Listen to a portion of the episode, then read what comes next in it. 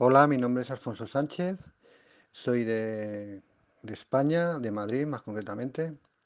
Tuve un problema con la impresora Epson XP345 que me daba fallo error E11, fallo de almohadillas y gracias a, a, a Wilton Martínez, de verdad que ha sido, me ha solucionado, pero todo, de verdad, ha sido una maravilla.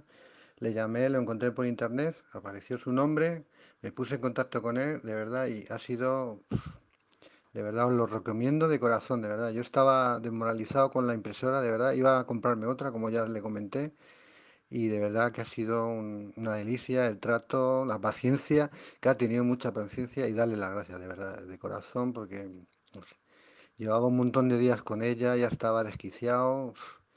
Y ha sido co- conocerle a él, ponerme en contacto con él y de verdad ha sido la leche, de verdad. Os lo aconsejo, os lo recomiendo de corazón, de verdad, ¿eh? De verdad.